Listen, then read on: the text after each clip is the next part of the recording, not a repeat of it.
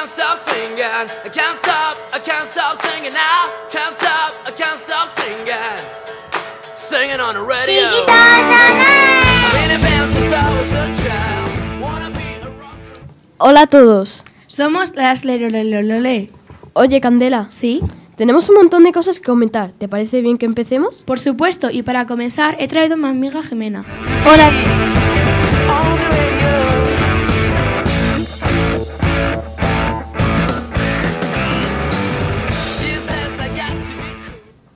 Hola chicas. Hola. ¿Qué nos vas a contar? Pues algunas cosillas sobre la publicidad y noticias. Publicidades y noticias, pero si eso sabemos mucho nosotras. Hagamos una prueba. ¿Sabrías decirme qué es la publicidad? Por los anuncios, ¿no? Más concretamente, la publicidad es la difusión de información para comprar un producto. ¿Podrías darnos algún ejemplillo?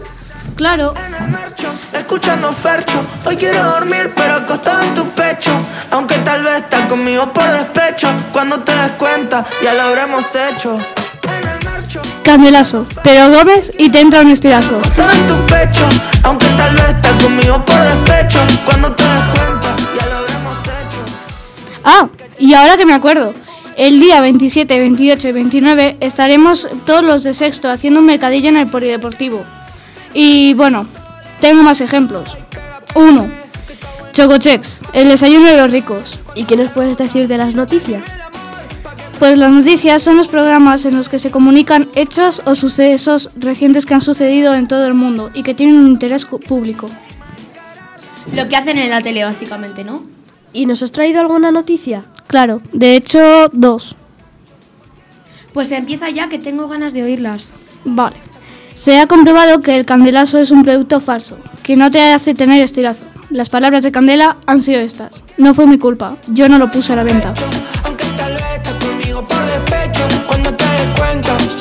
¡Soy inocente! En el Mercedes A200. Bueno, los cereales Chocochex están envenenados, comprobado por un científico rico, ya que los ricos son los únicos que pueden probarlos. Pues yo me he quedado con las ganas de probar los chocochex. Vaya. Bueno, eso sería todo, chicas. Adiós. Adiós. Adiós. El 50 Cent europeo, negro. Ajá. Si no lo veo, no lo creo, negro. Ajá. El 50 Cent europeo, negro. 22 los frases a que te Yo también venía con la idea de contaros algo interesante. ¿El qué? Una cosa que nos explicó el otro día el profe de lengua. Pues cuenta, cuenta. Nos contó que las frases hechas son conjuntos de palabras cuyo significado es figurado. Es decir, que su significado es distinto al que le corresponde normalmente y su orden es fijo. Por lo tanto, no está relacionado con sus palabras. ¿Como cuál? Lo tengo en la punta de la lengua. No quiere decir exactamente que tengas algo en la punta de la lengua, sino que quieres decir...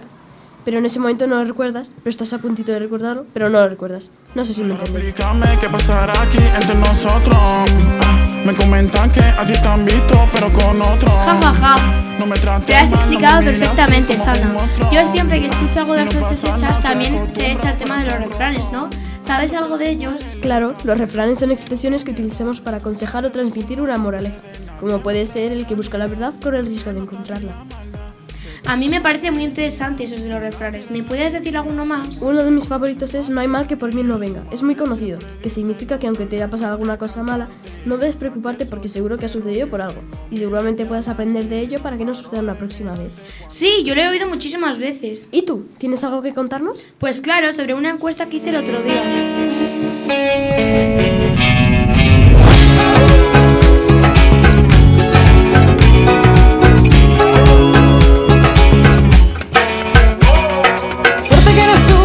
Has nacido y que volemos las Espera, espera, ¿pero qué son las encuestas? Las encuestas son un método de recopilación de datos sobre un tema y yo he hecho una en el cole, de las asignaturas favoritas de los niños. ¿Y qué tal? Pues exactamente 105 encuestas. Y sabéis que en este cole hay muchos matemáticos, porque 58 niños han elegido matemáticas, 19 lengua, 14 inglés, 10 sociales y 4 naturales. Esto que os acabo de contar se llama informe, que es un análisis de un tema de los datos recogidos a partir de una encuesta.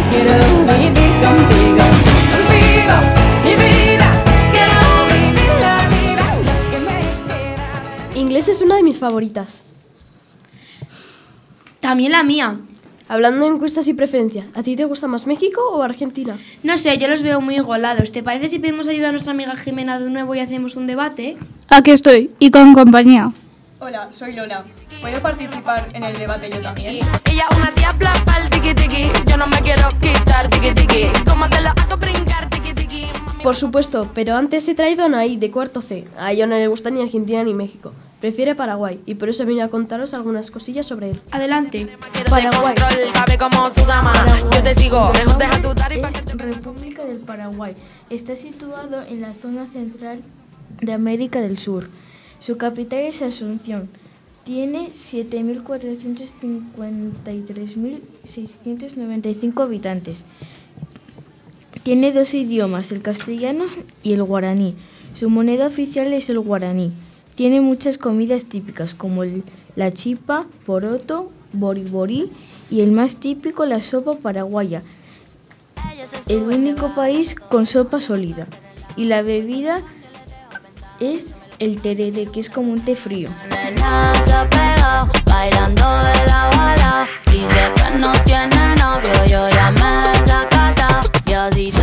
La, la música tradicional es el polka paraguay- paraguaya y la, y la guaranía. Y el baile es la danza paraguaya. El fútbol es el deporte más típico. Los equipos más populares son Guaraní, Nacional Asunción, Libertad y los dos más famosos, Olimpia y Cerro. Pues tiki tiki, yo no me quiero quitar tiki tiki. ¿Cómo se lo hago brincar tiki tiki? Mami rapa pam pam pam. Pues tiki, muchas gracias, Anaí. Aunque a mí me ha parecido un poco raro esto de la sopa sólida, ¿eh? A mí también, pero bueno, seguro que está buena. Bueno, ¿os parece si empezamos con el debate?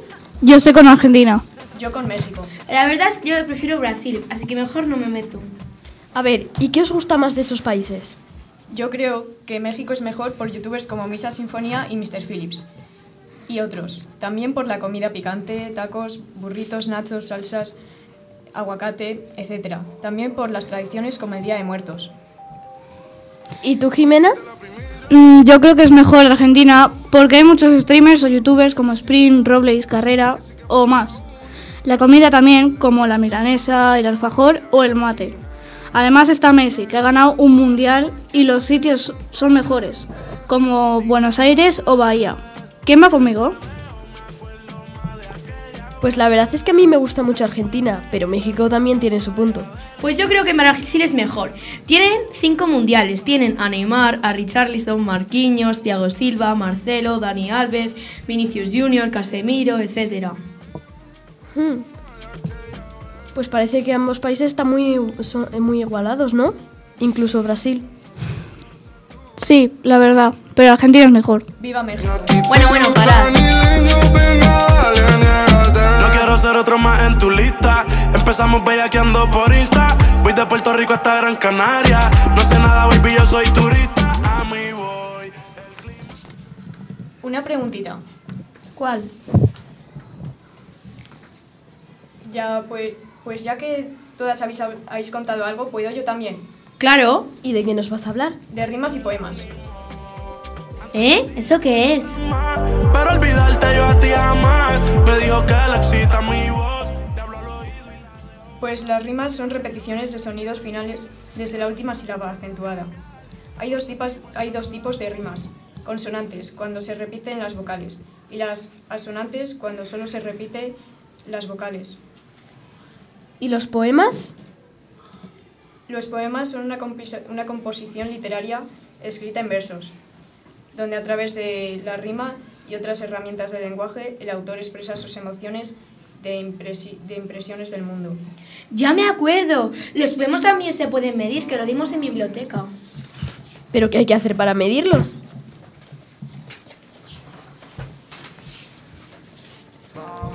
Se debe contar el número de sílabas que tiene cada verso. Si el verso acaba en palabra aguda, se cuenta una sílaba más. Si acaba en palabra esdrújula, se cuenta una menos. Pues sí que es interesante esto de los poemas, ¿no? ¿Nos podrías decir alguno? Claro, os voy a recitar un poema que he descubierto hace poco y me gusta mucho. Se titula Amor. Duele saber que lo bonito nunca se queda. Vida sin lujo, no dependo de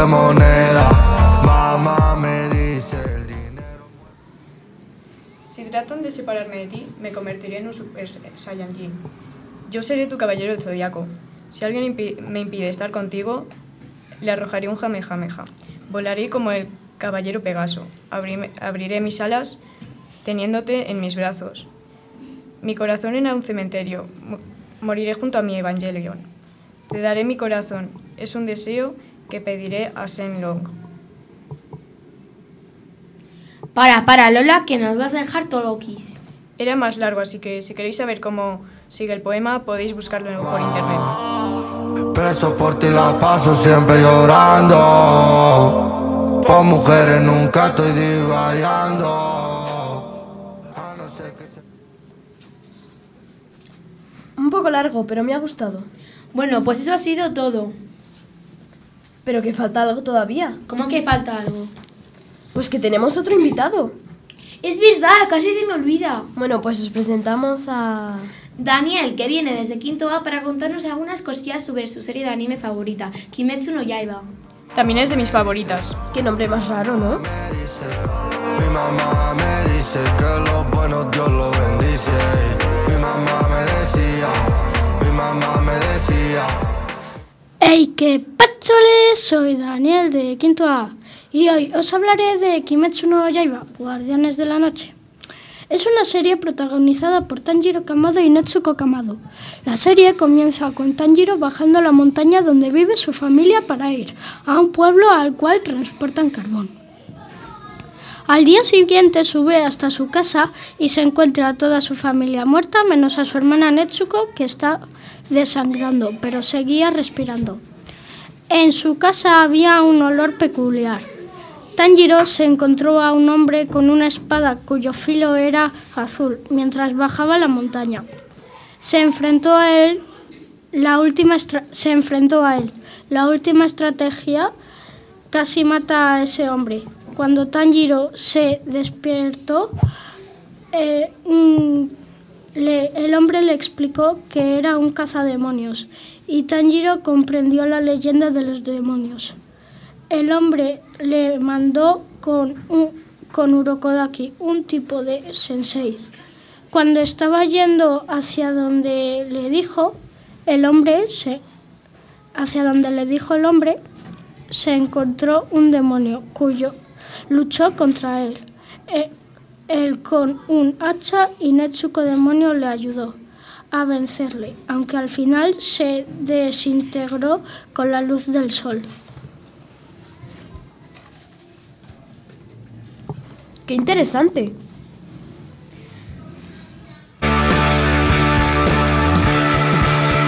Sí, sí, a mí me ha gustado mucho. Ahora sí, Candela, ya puedes decirlo. Y eso ha sido todo. Muchas gracias por escucharnos. Adiós. Adiós.